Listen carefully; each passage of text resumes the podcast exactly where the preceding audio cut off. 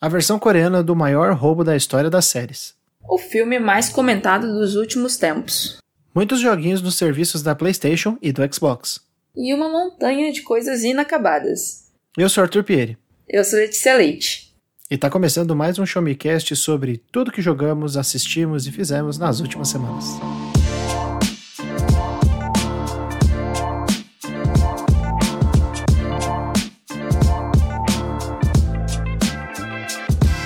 Sejam muito bem-vindos a mais um Show Me Cast, o seu podcast de tecnologia, cultura, joguinhos, séries, filmes, ciência e muito mais, muitas coisas interessantes. Hoje eu não tô lendo, geralmente eu leio, né? O, a nossa pauta eu tô fazendo de cabeça porque eu tô com preguiça de abrir a pauta e hoje é, é aquela pauta legal que a gente não precisa preparar uma pauta. A preparação de pauta ela acontece nas últimas três semanas. Enquanto, né, você tá jogando, você tá assistindo, você tá fazendo as suas anotações mentais ou, né, no, no seu bloquinho de canto de, de bolso. E eu estou aqui na presença, mais uma vez, de Letícia Leite, a apresentadora mais charmosa, simpática e talentosa dos podcasts do Brasil. Ah, para! Oi, gente, bom dia, boa tarde, boa noite para quem tá ouvindo. Sempre muito bom estar aqui. Hoje uma coisa mais íntima, eu, Tutu, Tutu e eu. É o primeiro que a gente faz, só eu, você, você, é, você e eu, né, Tutu? Verdade, verdade, porque a gente está sempre com um convidado, né? A gente sempre traz alguém.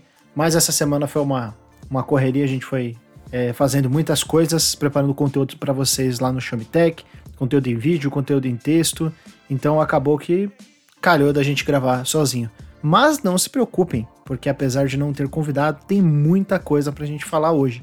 Tem filme, tem jogo, tem série, então não vai faltar conteúdo para você poder escutar aí indo para o seu trabalho, lavando uma louça ou qualquer que seja o momento da, aí da sua vida, do seu cotidiano que você tira, né, para você escutar um podcastzinho para dar aquela relaxada, para dar uma espairecida, que é muito bom, né? Eu eu costumo ouvir podcast dirigindo. É, você tem esse costume de, de ouvir podcast em que momento, Olê?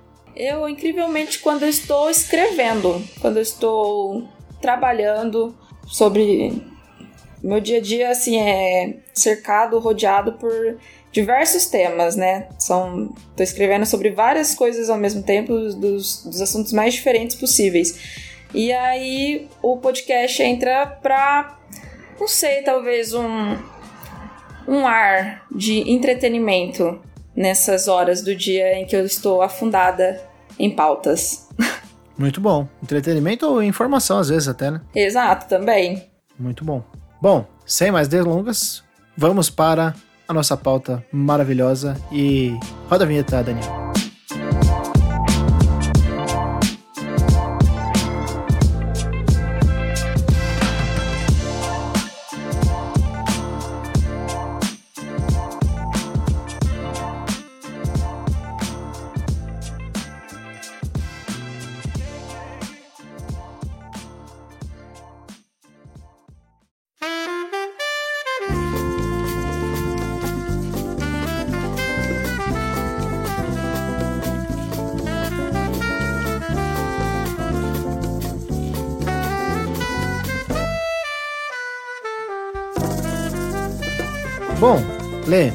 Acho que dessa vez eu vou começar porque eu tenho muitas coisas para falar. Eu não vou falar de tudo que eu estava pensando em falar, porque tem muitos jogos. Eu tô realmente aproveitando desde a última vez que a gente conversou sobre PlayStation Plus e, e Game Pass há mais ou menos duas semanas. E quando a gente falou da, da E3 também, de todos os jogos que estavam chegando ali naquele miolo da não E3, né? É, eu aproveitei bastante coisa, eu joguei bastante coisa nesses, nessas últimas semanas, mas eu não vou falar de tudo, né? É, e também não vou começar com um joguinho, vou deixar um joguinho para depois, assim, se sobrar um tempinho, aí eu vou falando das coisas à medida que for sobrando tempo. Eu quero começar, na verdade, com um filme que eu fui assistir, né? É, em São Paulo, fui assistir no, no Espaço Itaú de Cinema lá da, da Augusta, que é o filme Tudo em Todo Lugar ao Mesmo Tempo. Everything Everywhere All at Once. Que na, na gíria do povo aí, na gíria do, do jovem, é o filme do momento. É o filme que tá todo mundo falando sobre, é o filme que todo mundo quer assistir. Quando ele foi anunciado e, e falaram que ele ia demorar um pouco mais para chegar ao Brasil, né? Ah, não quando ele foi anunciado, mas quando ele estava prestes a chegar aos cinemas do mundo, ele demorou um pouco mais para chegar ao Brasil, mas mesmo assim ele chegou e eu não sei se ele tem alguma previsão de chegar ao streaming. Você sabe alguma coisa disso, Lê? Olha, não sei, mas acredito que esses filmes, é, por se tratar do estúdio A24, é, normalmente estão indo para aquela plataforma MUBI, sabe? Que é mais cultzinha. Mas, Sim. por ser um filme que tá com grandes números de audiência e etc., provável que algum streaming maior uh, pegue, né? E tomara também. Sim. Que merece. Sim, sim. Cara, é. O que é tudo em todo lugar ao mesmo tempo? É. É uma loucura. Como o nome do, do filme diz, é literalmente isso, tudo em, em, todo lugar ao mesmo tempo. E quando eu vi isso daí, né, eu vi esse, esse nome, ele me intrigou porque eu imaginei que ele realmente seria sobre o que ele é, né, pelo menos do ponto de vista mais superficial, que é sobre coisas acontecendo ao mesmo tempo. Eu pensei que seriam histórias paralelas, né, que iam se cruzando de alguma forma, mas na verdade, é... a gente pode até falar que são histórias paralelas, né, mas ele é meio que um filme que trata de multiversos, né? É... Eu acho que é um tema que tá meio batido, né? Tipo. Ah, eu acho que é. Tá em alta e tá, e tá batido, né? Exato. Já, a gente já pode começar a abandonar o, o multiverso, eu acho. É. é abandonar o, multi, o multiverso da loucura, o multiverso do, do Loki, né? Da Marvel. Acho que principalmente por conta da, da do sucesso que fez aí o, os filmes da Marvel com toda essa questão de quando o Thanos ganhou a guerra é, contra a galáxia, né? E destruiu, usou as joias do infinito para destruir a galáxia e matar um monte de gente. É, eles tiveram que fazer um negócio de voltar no tempo. E aí, depois, na época do Loki, já não tinha mais um negócio só de voltar no tempo, já era uma questão de multiverso. Aí que foi introduzido o conceito de multiverso e de variante, que a gente já comentou aqui na época que o, o Felipe Vidal estava por aqui, a gente fez um episódio sobre o Loki. E, bom, ao mesmo tempo que é um, um assunto que está meio batido, é um assunto que no, no passado, em outros filmes, ele meio que já foi explorado, né? De você poder voltar no tempo e das consequências, né? São coisas que a gente acaba indo e voltando e comentando sobre é, quando a gente fala de, de, de, esses dois temas, né? Multiverso e viagem no tempo e suas consequências. Você sabe que quando eu percebi que o filme era sobre isso, né, quando realmente o filme começou e começou né, o, a, a, mostrar, a se desenrolar, a se desdobrar, se desembrulhar na minha frente, eu, eu falei, pô, é, é um filme sobre multiverso. Mas ao mesmo tempo, eu, tava tão animado para ele que eu falei assim, eu vou de cabeça aberta. Vou de, vou de, vou de, mente, vou de mente aberta para poder curtir o filme, porque eu imaginei que seria legal. Um monte de gente tinha falado que era maravilhoso, que era muito, muito bom. E realmente ele me, me surpreendeu assim. Porque é, para dar um pouco de contexto, né, ele é um filme cheio de ação, e, mas também é um filme que ele não é de comédia, mas ele tem um humor muito. É, ele não é um humor afiado de, de, de uma crítica é, que, que, você vai olhar e vai falar, nossa, crítica social foda. Mas ele é assim, ele, ele é um humor muito carismático, ao mesmo, é, em primeiro lugar. Ele é um humor de respeito, o que é muito importante. E, e ele é aquele tipo de humor que é tipo wholesome, sabe? Tipo confortável, que você não não é que você dá gargalhadas durante o filme, porque são coisas bobas ou estúpidas que estão acontecendo e você dá risada, como sei lá, um Todo Mundo em Pânico ou o filme, os filmes do Marlon do Marlon Wayne lá, tipo Nu, que é bem legal, é, Cruzeiro das Loucas, o Tá Todo Mundo Louco, os filmes tipo, você dar risada, filmes do Jim Carrey, ele é aquele filme que você mais sorri do que ri, sabe? E você sorri não por, tipo, pela emoção de, nossa, é, é, é tá muito bonito, é um drama tal, mas porque você enxerga muitas coisas do, do dia a dia, sabe? No, no filme você fala, poxa, realmente, né? Tem essas dificuldades, poxa, realmente é assim que a gente age em frente a essas situações. Então eu acho que ele é um, ele é um filme que, na verdade, muitos temas sobre multiverso e sobre viagem no tempo, eles encaram o, o espectro da moralidade, de tipo, ah, se você fizer isso, vai causar aquilo, causa e consequência e tal. E esse filme é muito mais sobre você aceitar algumas coisas que você não tem controle, sabe? É, é, é muito legal, muito bonito e extremamente, extremamente é, é assim empolgante do começo ao fim. Não, não, não tem nenhum momento do filme que tem uma baixa, assim. Ele tem um equilíbrio muito bom de ritmo. Por último, tem uma coisa muito importante também, que são as artes marciais, hein, Tutu?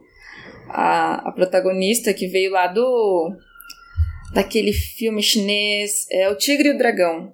A Michelle Yeoh, ela se tornou famosa, em, tipo, chegou a Hollywood por meio desse filme, né? Que, que Deixa eu lembrar quem é o ator protagonista. Também é um grande, é, uma grande figura das artes marciais, né?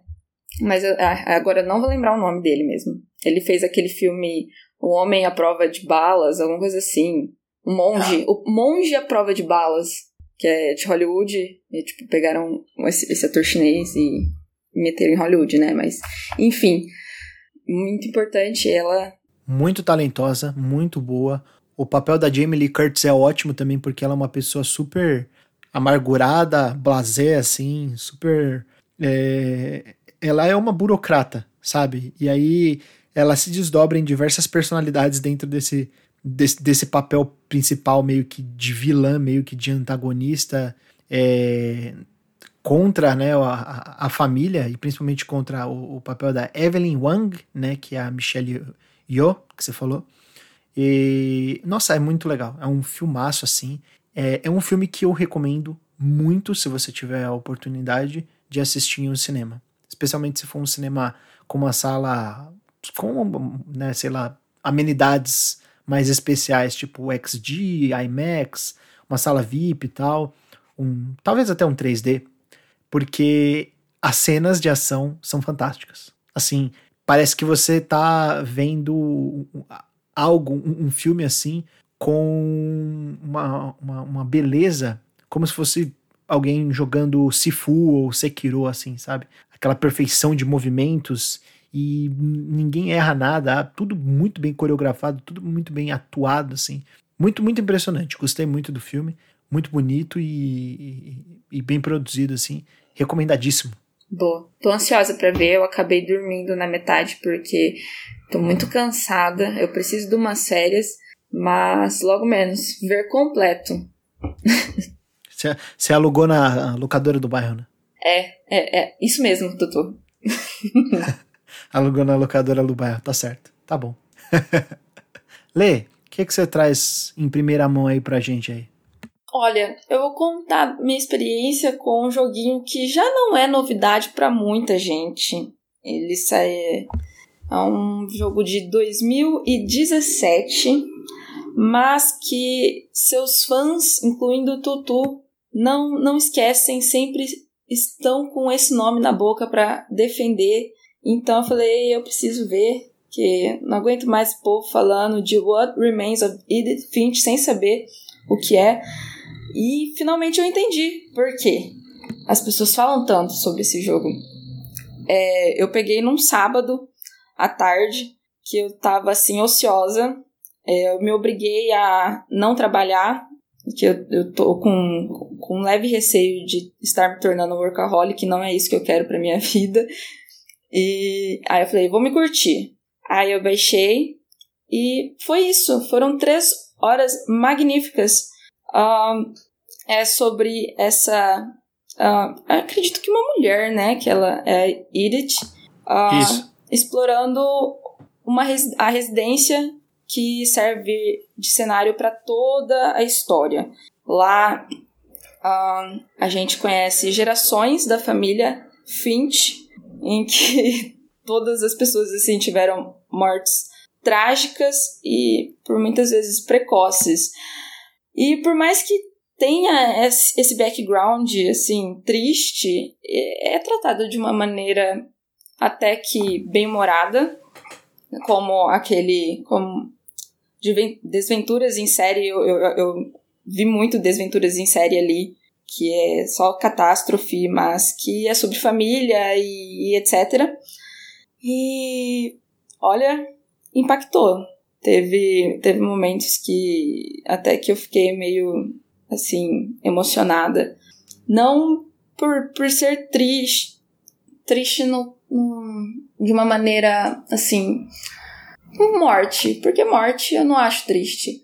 É, mas alguns casos de um, uma morte diferente. Por exemplo, o irmão da, da Edith, em que ele ele trabalha. Ele tem um trabalho super. Mecânico, né? Mecânico, é. É uma coisa que você não precisa pensar. Ele começa a, a fantasiar outras coisas para a vida dele e se perde nos pensamentos dele.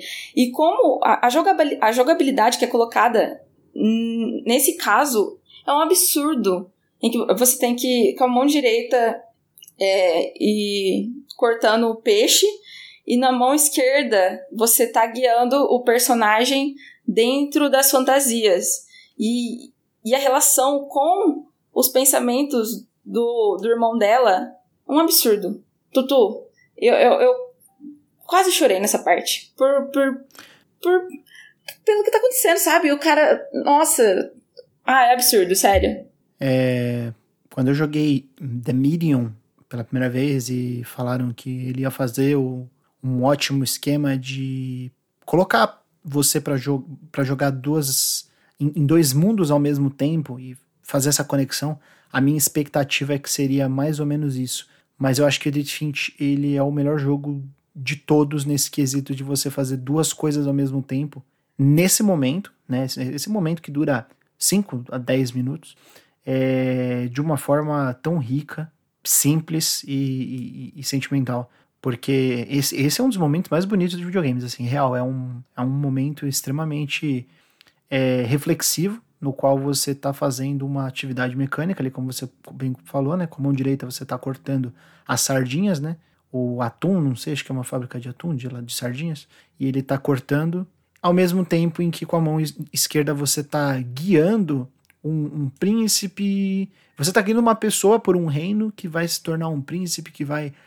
E e a vida é sobre isso, sabe?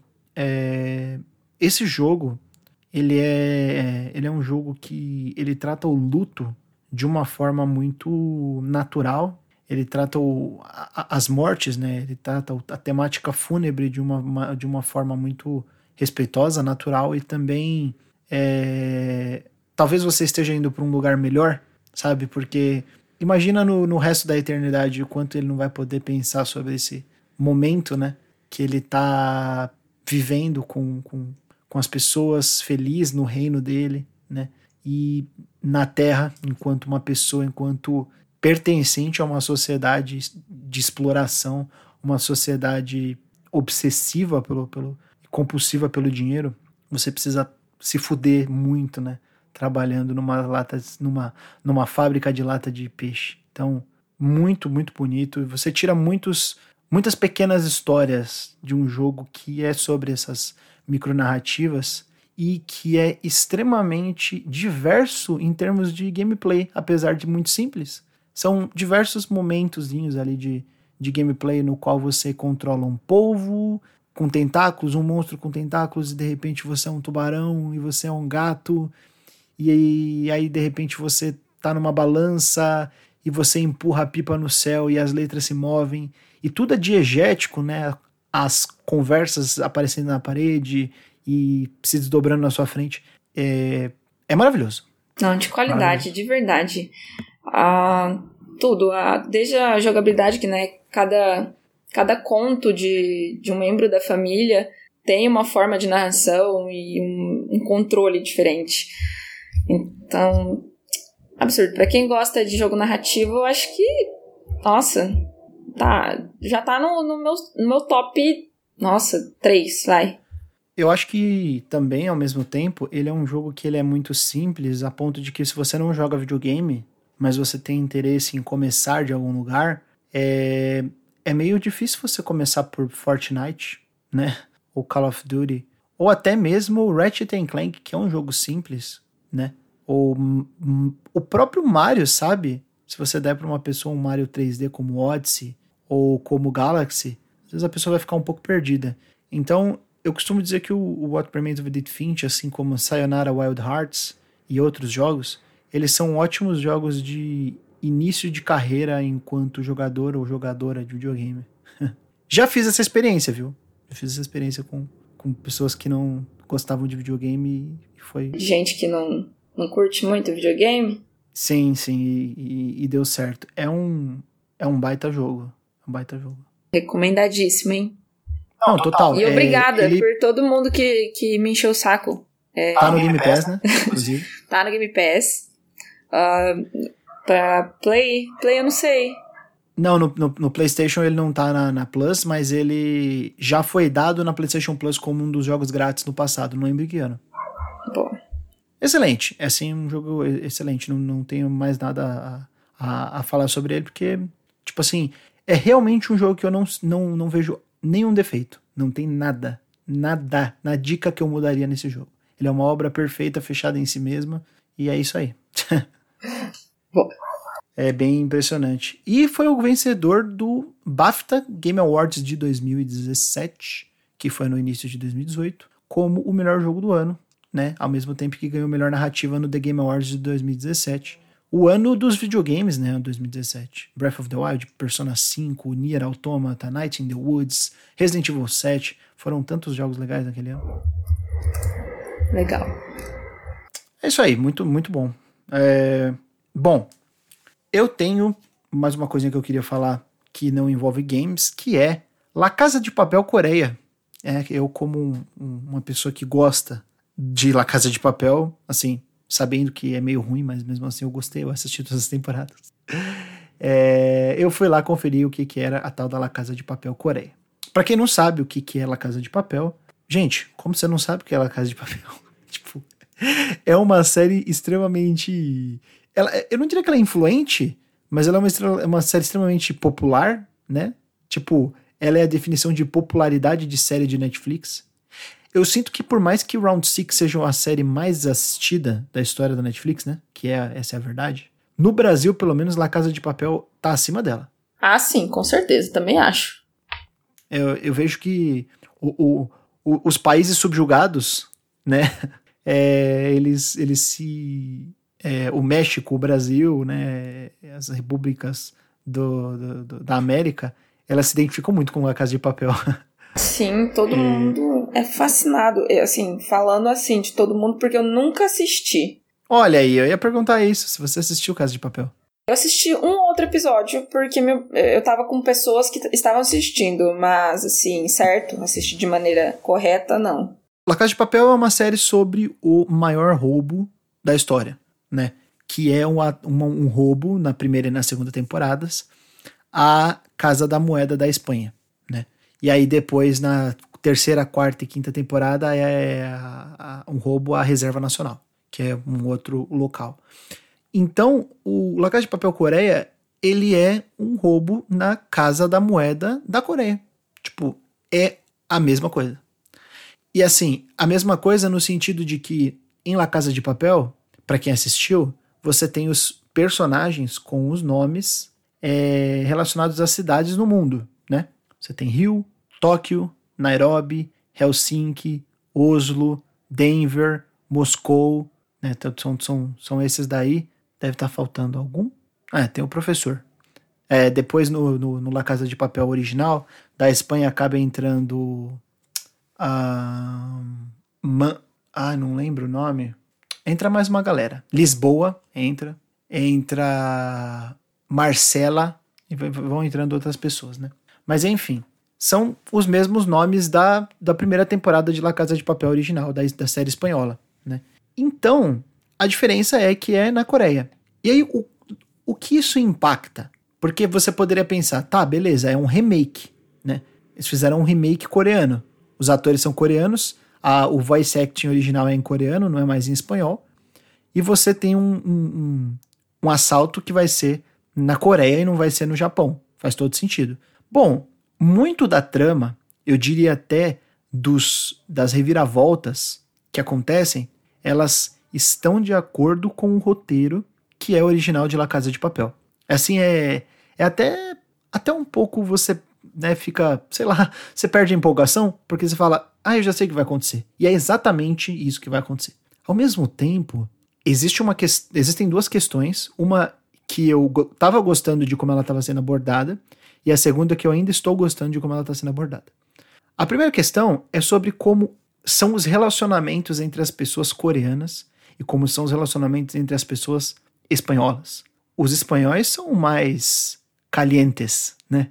Eles se olham de maneiras diferentes, assim, eles trocam olhares de ódio, de tensão sexual, de alegria, de uma forma que é diferente do povo oriental, no caso dos coreanos. Então eu imaginei que eles iam explorar um pouco menos esse esse lado selvagem do amor que aparece em La Casa de Papel. Claro, La Casa de Papel não é uma não é, uma, não é um negócio tipo elite, euforia, né, nem nada desse tipo, mas tem as, as, as, suas cenas íntimas lá entre pessoas, relacionamentos, etc., dentro e fora do, do, do cativeiro, dentro e fora do, do assalto. Mas eu imaginei que na Coreia ia ser um pouco diferente, ia ficar um negócio mais. Um, aquele gelo para ser quebrado que não se quebra nunca, sabe? Mas no final das contas eu, eu percebi que eles acabaram soltando um pouco a mão. Foi uma. Eu não sei se eu gosto da, da, da escolha, mas ao mesmo tempo eu acho que eles respeitaram o tempo dos personagens e, e né, pra, pra poder é, soltar os cachorros. e mas um, outro aspecto que eu acho que esse sim tá sendo bem interessante é que essa casa da moeda, ela está esse, esse assalto, ele está situado na casa da moeda no ano de 2025, eu acho. Hum. Num ano que, né, no futuro. Em um futuro no qual Coreia do Sul e Coreia do Norte se unificaram ou estavam prestes a se unificar. Uhum. Em um momento cinza que, em, em, que não há guerra entre as Coreias, existe uma área em comum na, no, no, na, na qual você pode viver ali e que as duas Coreias comandam. E a porra da Casa da Moeda é bem no meio. Então começa a acontecer o quê? começam a acontecer disputas de poder para saber quem vai mandar mais na hora de é, call the shots, né? Na, na hora de, de, de, de, de chamar na chincha, como diz o popular. Quem é que vai mandar? Quem é que vai berrar mais alto para colocar os para dar os comandos e as ordens no barraco, né? Literalmente no barraco, que é a tenda que eles ficam ali observando de longe e planejando o que vão fazer. Então é eu gostei disso. Essa, é uma, é, essa tem sido a parte que mais me interessou. A parte política do negócio. Claro que, né, como a gente sempre diz, tudo, tudo é político, mas assim, ver esse entrave entre as duas culturas acontecendo dentro e fora do assalto também é, é uma questão muito importante porque ele trata, às vezes, de momentos do passado no qual os coreanos do norte não, poder, não podiam sair do país deles. E muitos dos, dos, das pessoas que estão ali como reféns e como assaltantes e como os, os, os sequestradores, eles são da Coreia do Norte, assim como muitos outros são da Coreia do Sul. E tem pessoas que não são de nenhuma das duas Coreias também. Então, tô, eu tô gostando por essa diferença. Porque na, na. Coreana parece ser mais interessante mesmo. Parece chamar mais atenção. É, a, a original é muito legal. A original é muito boa a atuação é muito boa. Eu ainda não. Assim, na original você não. Tá, tem gente que chora, né? Mas assim, ela não me emocionou a ponte de chorar, né? Mas assim, ela tem momentos bonitos na original, né? A coreana, por enquanto, assim, eu, eu não sinto que ela teve esse, esse impacto todo. Ao mesmo tempo, eu gostei que eles tiveram o cuidado de trazer personagens que eles são parecidos o suficiente com os, os personagens originais em, suas, em seus comportamentos, mas que eles têm uma asinha para abrir em termos da expressão própria deles, sabe? O, o, o cara que interpreta o Denver, ele ri igualzinho o Denver, que é aquela risada tipo. Literalmente assim, tipo, bem idiota, assim, que faz piadas idiotas e que se comporta como um idiota, tá ligado? Que não, não, e, e não é um idiota tipo um cara babaca, misógino, escroto. É tipo só uma pessoa que é tipo bobo, é bobo, extremamente infantil, no, no imaturo, entendeu? É, mas é legal, tô, tô, tô animado para ver as, as outras temporadas. Fiquei muito chateado que eu comecei a assistir, né? E aí eu falei, pô, play, vou assistir. Comecei a assistir, assisti no outro dia e tal. Chegou no episódio, séries recomendadas para você assistir. Só tinham seis episódios. Aí eu fiquei a ver navios, né? Agora, quando que vai sair a próxima? Já tá confirmado? Tem que ver isso aí também, né? Ah, eu não, eu não vi. Na verdade, é... eu fico meio chateado. Eu, eu fico meio chateado quando, quando, quando, quando acaba assim. Tipo Stranger Things. É... Eu não assisti a quarta temporada. Eu não sei se eu vou assistir, sabe? Eu, eu acho que eu vou esperar acabar tudo, aí eu assisto tudo. Porque senão eu vou ficar ansioso de novo. Ah, sim, eu também faria isso. Mas é isso. Casa de Papel Coreia. É... Recomendado. Recomendo. É, dar uma chance. Se você assistiu a espanhola, eu recomendo mais ainda. Porque aí você vai ver as nuances entre um roteiro e outro, ver as pequenas diferenças entre de expressão entre um personagem né, do, um personagem espanhol e o personagem respectivo da, da, da, da, versão coreana. Então, bem legal, bem legal. Lê, você tem mais alguma coisa? Eu sempre sou criticada, mas eu vou recomendar, sim. Tutu vai ter que me engolir. eu vou recomendar um animezinho. Terminei a primeira temporada. Otaku. ei, ei, respeita aqui. É um ambiente inclusivo. Jujutsu Kaisen. Faz muito tempo que eu vejo, assim, pequenos cortes de cenas, porque o Twitter me recomenda. Assim, não sei porquê, o algoritmo deve ter confundido com outra pessoa, não sei o que acontece. Aí sempre tem cenas. E aí, o do Jujutsu sempre me chamou a atenção. Um, e aí, mês passado eu assinei o terrível Crunchyroll. Falei, ah, vou, vou começar um, um animezinho novo. Que eu tava usando só pra ver Attack on Titan e, Naruto, e Boruto, né? Coisa horrorosa. Não recomendo. Que isso. Pois é. Deus me livre. Esse você pode criticar, Tutu. E aí, Jujutsu. É, vamos lá, vamos começar do início. É... Toda vez que falam de Jujutsu, eu penso que é tipo uma série de Jiu-Jitsu, mas você fala muito rápido. Jujutsu! Entendeu? Será que tem um animezinho de jiu-jitsu? Deve ter. Ah, não sei. Deve ter. Eu, eu acho que jiu-jitsu é brasileiro, não é? Ou eu tô muito louco? Jiu-jitsu eu acho que sim, é brasileiro. É, então não vai ter um Jiu-Jitsu Kaisen. ah, mas tem de todos os, os, esportes possíveis. É verdade. Tem de xadrez, então assim, talvez tenha de jiu-jitsu. Justo. Mas o Jujutsu é um anime, assim, uma temática um pouco sombria, porque ele aborda bastante elementos sobrenaturais e que ele nomeia um, certos monstros como maldições e essas maldições elas nascem a partir dos, dos sentimentos das pessoas.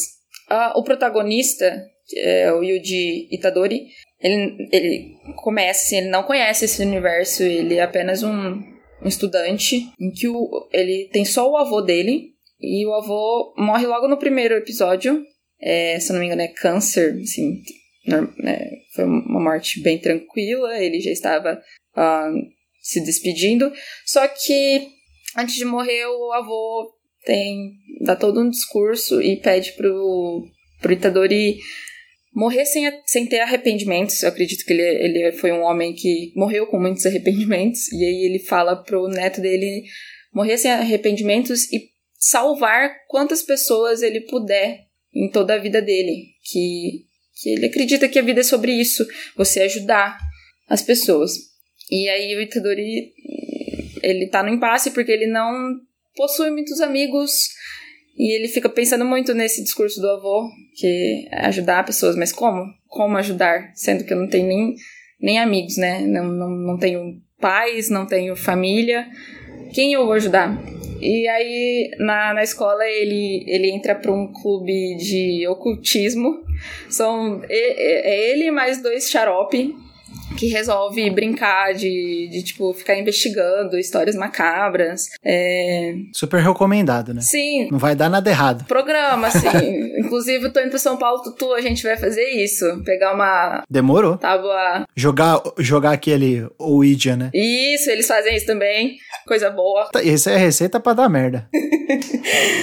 e aí... Ah, um, um, fato legal: essas maldições geralmente elas nascem em hospitais e escolas. São ambientes propícios para essas maldições nascerem.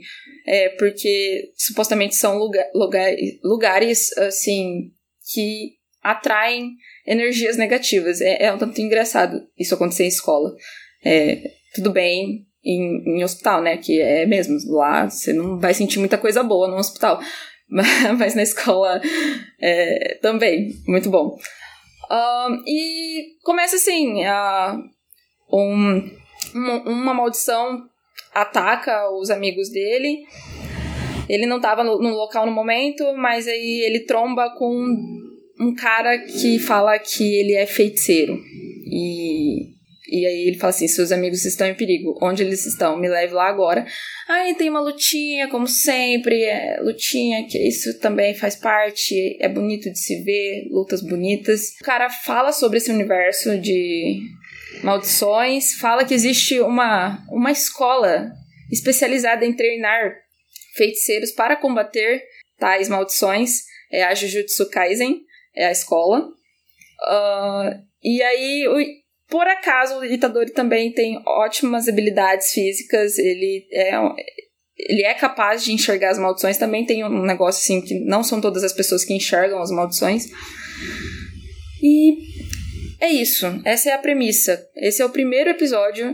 Um, a primeira temporada tem 24 episódios. Um, deve ter uns três arcos de assim, histórias nessas, nesses 24 episódios. E recomendo, pois tem personagens carismáticos. O protagonista não é um imbecil, porque geralmente é, eu trombo com muito anime que o, o protagonista é um imbecil, esse não é imbecil, então já é um ponto positivo. Alô, Naruto! imbecil do cacete, eu amo Naruto, mas é um imbecil. É... e é isso. Assistam. Quem já assistiu, depois eu vou perguntar pro Dani se ele já assistiu, que ele é um grande otaku. Muito legal, que eu quero compartilhar experiências. Eu ainda não achei pessoas que assistiram Jujutsu Kaisen, por incrível que pareça. Eu tenho muito amigo otaku e nem assistiu.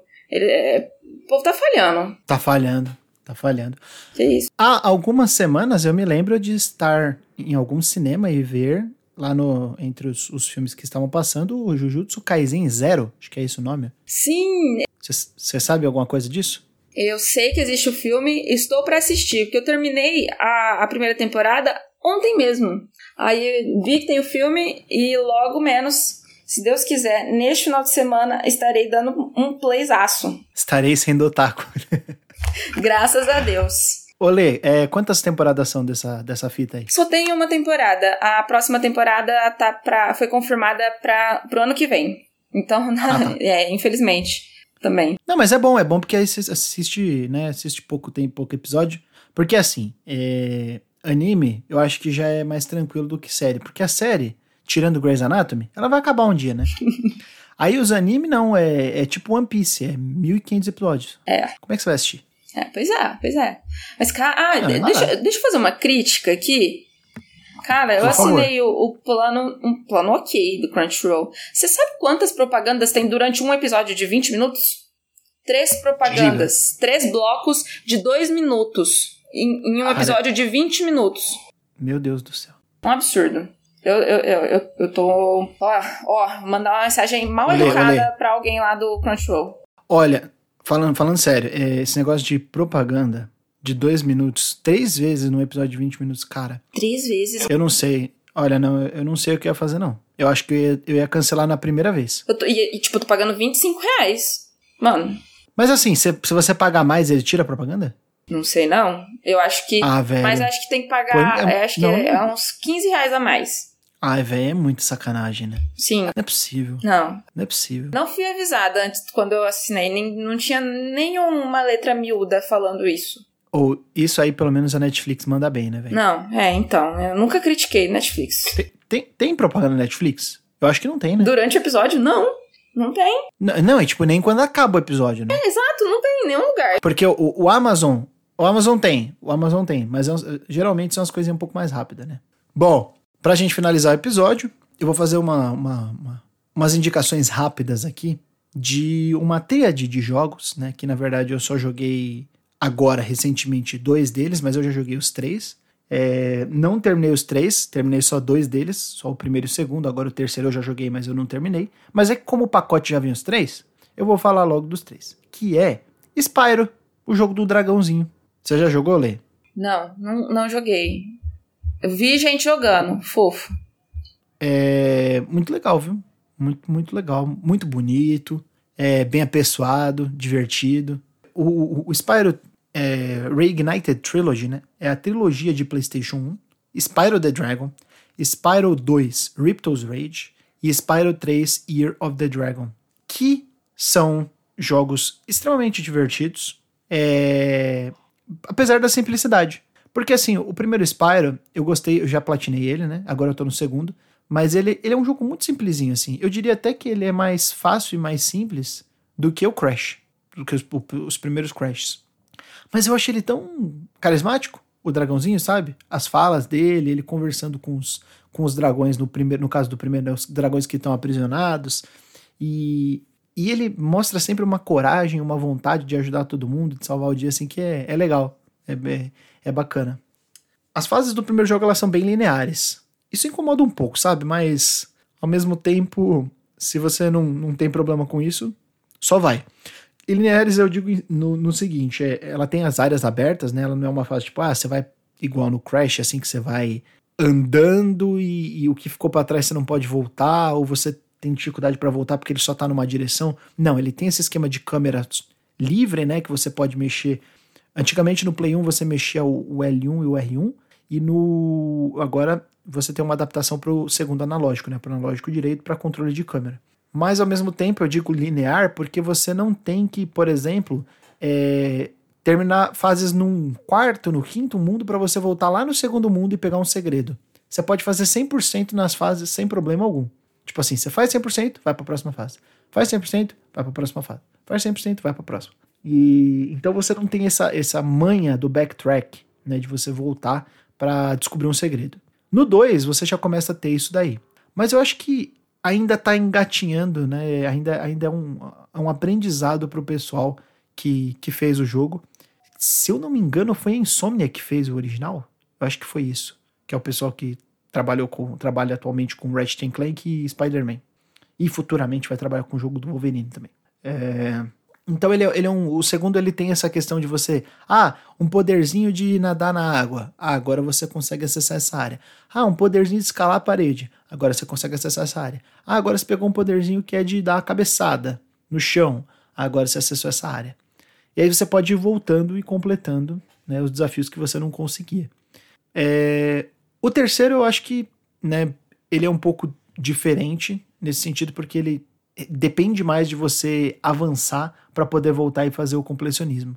E acho que esse é o que eu é o que eu vou mais gostar de jogar novamente, né? Porque eu tô jogando novamente. Mas eu não comecei o terceiro ainda, eu tô eu platinei o primeiro, vou tentar platinar o segundo e aí depois só depois eu vou pro terceiro. Mas fica aí a minha recomendação. Aguardem chegar no Game Pass ou no PlayStation Plus, porque já é um jogo meio antigo. Eu acho que ele é de 2018. E tem texto meu no Showmetech sobre Spyro Reignited Trilogy lá de 2018. Vocês podem lá procurar que eu recebi ele na época da Activision. E foi bem legal ter jogado ele naquele momento, que eu nunca tinha jogado o. o nunca tinha terminado, assim, jogado muito dos Spyros originais. Então foi uma primeira experiência muito satisfatória para mim. Bem gostosinho. Deu até vontade de jogar o, os Crashes de novo depois de jogar ele, mas eu acho que eu vou ficar muito empapuçado desse tipo de jogo. Então eu vou esperar um pouquinho para jogar de novo os Crashes é, trilogia e o Crash 4, que é o jogo da Plus, viu? Agora, já, já, já vai entrar para esse mês. Aquele jogo que você resgata e fica para sempre com ele. Eu quero jogar esse daí. Crash 4 é bem legal. Primeirão, primeirão no, no emulador. Foi um tanto quanto, sabe? O primeiro é muito difícil. O primeiro é muito difícil. É desgastante demais. Muito. O 3 é maravilhoso. Eu gosto muito do 3. Não, logo menos. Ótimo jogo.